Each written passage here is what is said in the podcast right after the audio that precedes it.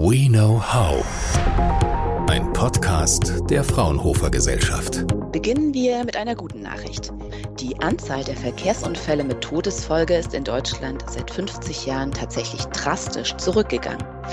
Wenn 1970 auf deutschen Straßen noch 19.000 Menschen gestorben sind, dann waren es 2022 gerade noch 2700, also etwa ein Achtel. Zu verdanken haben wir das vor allem sichereren Autos und neuen Technologien. Dennoch gibt es jährlich noch Hunderttausende Verletzte. Um besonders vulnerable Gruppen wie Kinder oder auch Radfahrer für die täglichen Gefahren im Straßenverkehr zu sensibilisieren, entwickelte das Fraunhofer Institut für Verkehrs- und Infrastruktursysteme IFI in Dresden die sogenannte Accident Prevention School, kurz FAPS. Mit der Verkehrspsychologin Nora Strauzenberg und dem Unfallforscher Christian Erbsmiel spreche ich heute darüber, wie man mehr Unfälle vermeiden könnte, wenn man einfach mal die Perspektive wechselt. Und damit herzlich willkommen zum Fraunhofer Podcast. Mein Name ist Mandy Bartel und ich begrüße heute ganz herzlich Nora Strauzenberg und Christian Erbsmiel aus Dresden. Hallo. Hallo, vielen Dank, Hallo. Dass wir hier sein können. Frau Strautzenberg, vielleicht an Sie gleich die erste Frage. Welche Gruppen sind denn Ihrer Erfahrung nach im Straßenverkehr am meisten gefährdet oder besonders gefährdet und warum?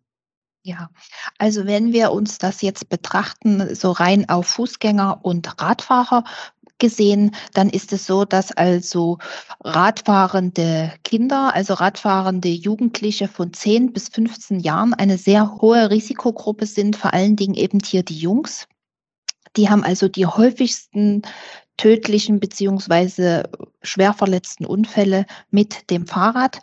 Und ansonsten haben wir noch die Risikogruppe der radfahrenden Senioren, die also jetzt wieder auf das Pedelec umsteigen und ja, aber viele Jahre überhaupt gar nicht Rad gefahren sind und dementsprechend natürlich auch das Verkehrsverständnis als Radfahrer zum Teil fehlt und wir natürlich auch eine ganz andere Geschwindigkeit haben. Also das sind diese zwei Risikogruppen, die man erstmal abgrenzen kann und wo man auch sagen muss, hier gehen die Unfallzahlen, also die Todesfälle und die Schwerverletztenzahlen definitiv nicht zurück, sondern sind eher am Steigen. Was sind denn so die brenzligsten Situationen im Straßenverkehr? Ähm, vielleicht als Unfallforscher, Herr Erbsmil, können Sie da mal aus Ihrer Erfahrung berichten? Ja, die brenzligsten Situationen im Straßenverkehr, vor allem innerorts, sind rechtsabbiegende LKWs, die eine sehr, sehr schlechte Sichtbedingungen auf äh, sich von hinten nähernde Radfahrer haben im Prinzip. Und äh, kommt es zu einer Kollision mit den Radfahrern und den Nutzfahrzeugen, sind meistens sehr, sehr schwere Verletzungen inklusive Überrollen, also bis hin zum Tod zu erwarten. Das heißt also, hier ist es sehr, sehr wichtig, dass nicht nur der Nutzfahrzeugführer eben entsprechend ausgestattet mit Abbiegeassistenten, Kamerasystem oder sehr, sehr vielen Spiegeln einen Überblick über das Verkehrsgeschehen hat, sondern eben auch, dass Radfahrer und Fußgänger um diese schlechten Sichtbedingungen am Nutzfahrzeug wissen. Das ist also immer eine sehr, sehr brenzliche und dramatische Situation, weil der ungeschützte Verkehrsteilnehmer, der Radfahrer, hier sehr geschädigt wird. Ja, genau für solche Situationen sollen die Verkehrsteilnehmer ja sensibilisiert werden. Und dafür haben Sie am Fraunhofer IFI die sogenannte Accident Prevention School, kurz FAPS, ins Leben gerufen. Seit mittlerweile zwei Jahren wird sie vor allem an Schulen erprobt. Frau Strautzenberg, welche Idee steckt denn dahinter und wie können wir uns das Projekt vorstellen? Vielleicht können Sie mal ein bisschen aus dem Nähkästchen plaudern dazu. Ja, also die Kinder und Jugendlichen zählen ja zu den am meisten gefährdeten Teilnehmern im Straßenverkehr. Zum einen, weil sie also zum größten Teil als ungeschützte Teilnehmer am Straßenverkehr teilnehmen, also als Fußgänger und Radfahrer, ohne jetzt die schützende Hülle eines Fahrzeuges. Und zum anderen muss man sagen, sind sie auch dann gefährdet, wenn sie sich korrekt im Straßenverkehr verhalten. Das heißt, über 50 Prozent der Unfälle von Jugendlichen und Kindern als Fußgänger oder Radfahrer wären also nicht von ihnen selbst verursacht, sondern eben von motorisierten Verkehrsteilnehmern wie Pkw oder Lkw.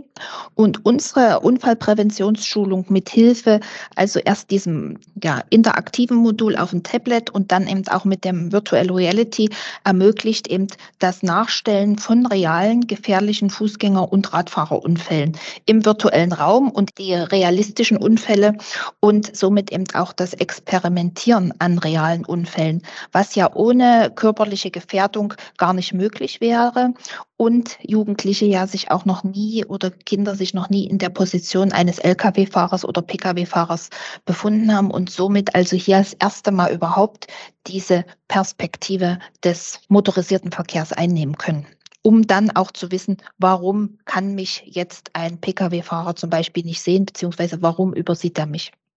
Mhm.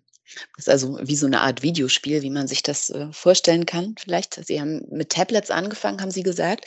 Und jetzt gibt genau. es ja genau. auch so ein Nachfolgeprojekt, es nennt sich PUBS XR, wo eben, haben Sie auch schon ähm, ausgeführt, diese VR-Brillen auch zum, zum Einsatz kommen, damit das Ganze noch realistischer ist. Wie, wie funktioniert das genau, Herr Erbsmehl? Ja, grundsätzlich geht es ja in dem Ansatz ähm, Accident Prevention School um den Perspektivwechsel. Das heißt mhm. also, wie Frau Strauzenberg gerade erläuterte, geht es darum, dass die jungen Verkehrsteilnehmer, die selber noch nicht im Besitz eines Führerscheins sind, sich auch in die, die Situation anderer Verkehrsteilnehmer hineinversetzen sollen. Das funktioniert relativ gut, wenn man das im Umfeld der Schule macht. Das ist also der, der erste Move, den wir dort äh, gezogen haben. Aber es funktioniert noch viel, viel besser, wenn man diese ganze Situation in die äh, virtuelle Realität reinbringt. Und äh, das PEPS XR-Projekt nimmt also den Ansatz, den wir äh, über das Tablet, über diese direkte Betroffenheit bei der Nutzung der Unfälle rund um die Schule äh, erzeugen und gibt hier noch einen gewissen Immersionsgrad mit dazu, so dass der Beschulte, also der Schüler in dem Moment, äh, letztlich in jede Rolle wechseln kann. Einmal in die des besonders gefährdeten Verkehrsteilnehmers auf dem Rad oder äh, als Fußgänger und auch in die Rolle eines Pkw-Fahrers, der zum Beispiel durch parkende Fahrzeuge eine Sichtverdeckung hat oder auch in die Rolle eines äh, Lkw-Fahrers, der eben aufgrund seiner Sichtsituation überhaupt gar nicht sieht, dass sich dort ein Fahrzeug oder ein Fahrrad von hinten nähert. Und durch diese virtuelle Realität können die Kinder, die beschulten Kinder das viel, viel besser erleben und das heißt, es bleibt viel, viel mehr hängen. Und äh, man kann es dann in der realen Welt viel, viel besser umsetzen und auch anwenden. Mhm. Für welche Altersgruppe ist denn das Programm speziell gedacht?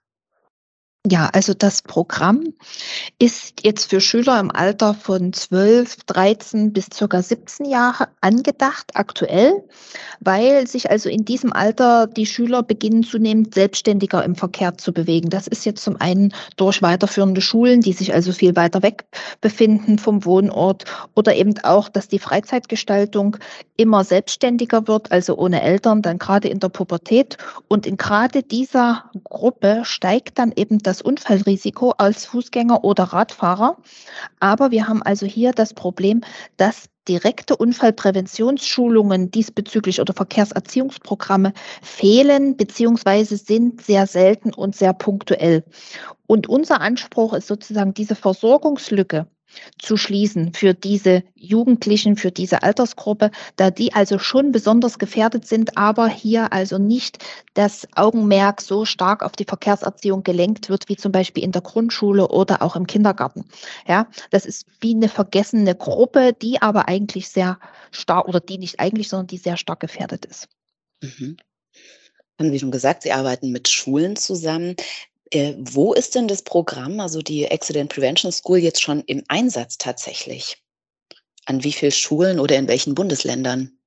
Ja, wie gesagt, seit 2019 äh, fahren wir da ein etwas größeres Programm, gefördert durch den Landespräventionsrat in Sachsen in Kooperation mit dem ADAC und führen seitdem circa oder haben seitdem 100 Schulen in Sachsen durchgeführt. Das heißt also, in Sachsen ist es sehr, sehr stark im Einsatz.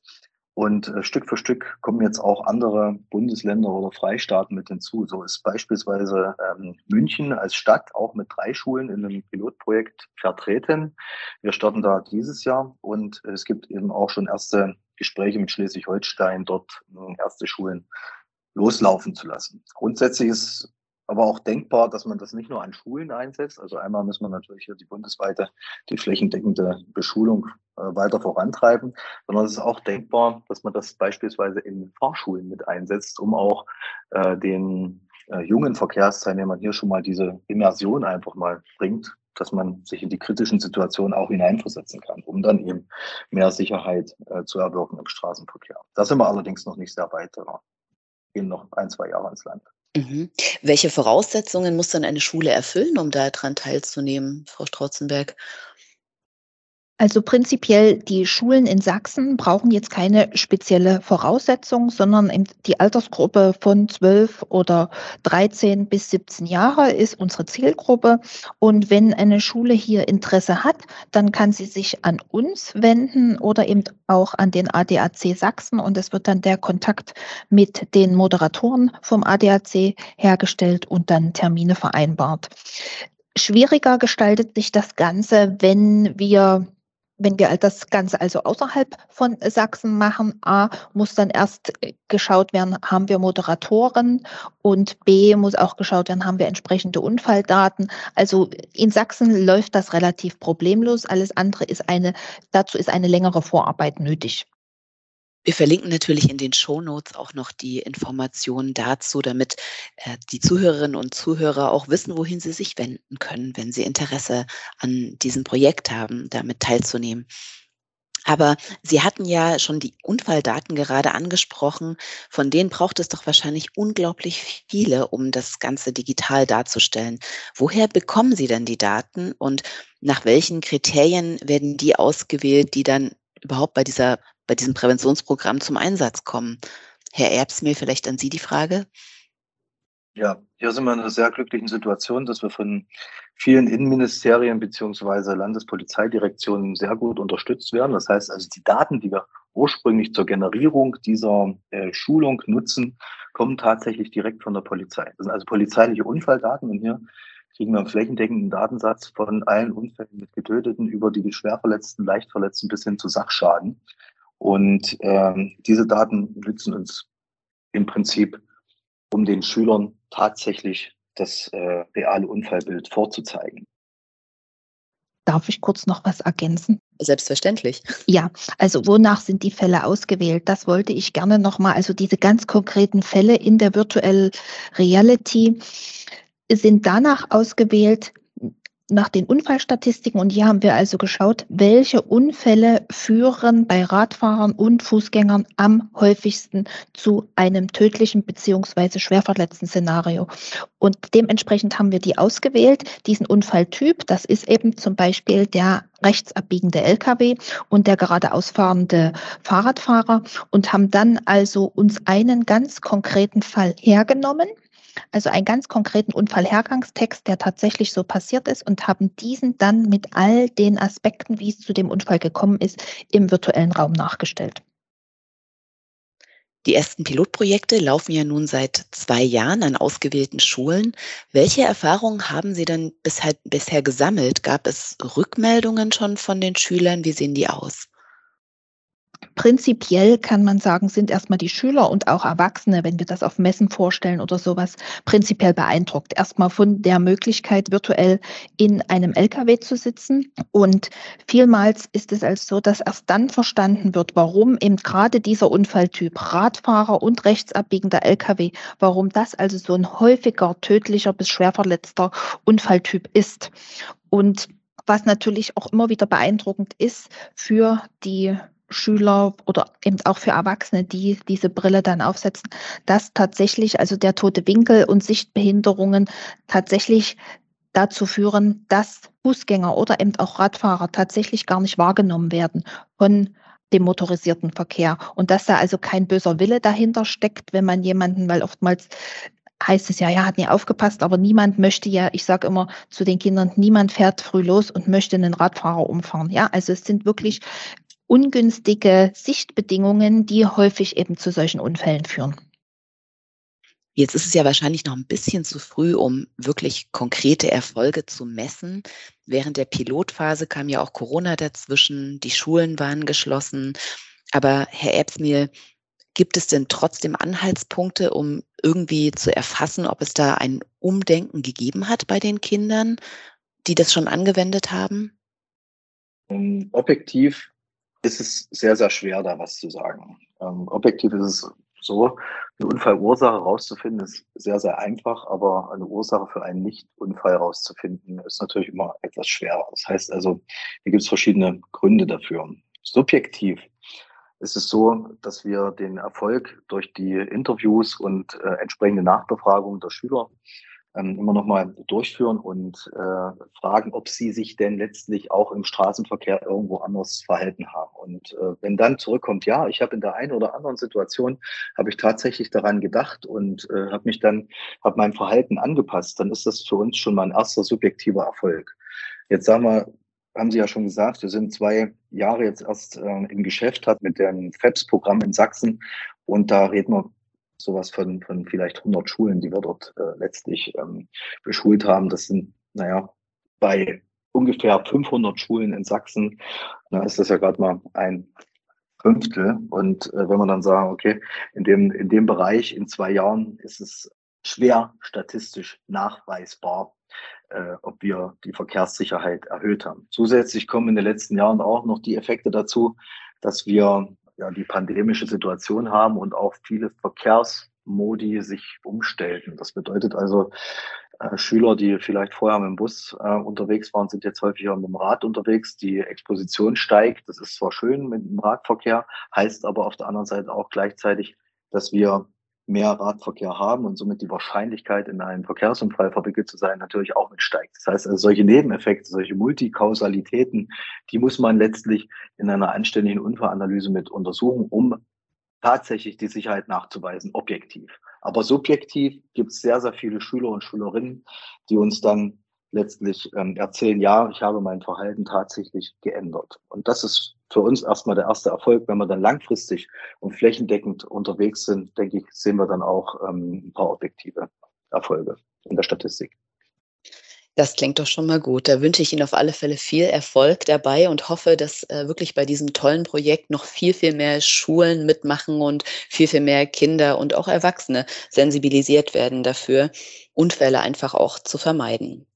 Und wer jetzt neugierig geworden ist und als Schule oder vielleicht Institution da Interesse dran hat, selber mitzumachen bei der Accident Prevention School, für den verlinken wir natürlich auch die weiteren Informationen in den Show Notes und Sie können sich dann gerne direkt an Nora Strauzenberg oder auch Christian Erbsmehl wenden für weitere Informationen.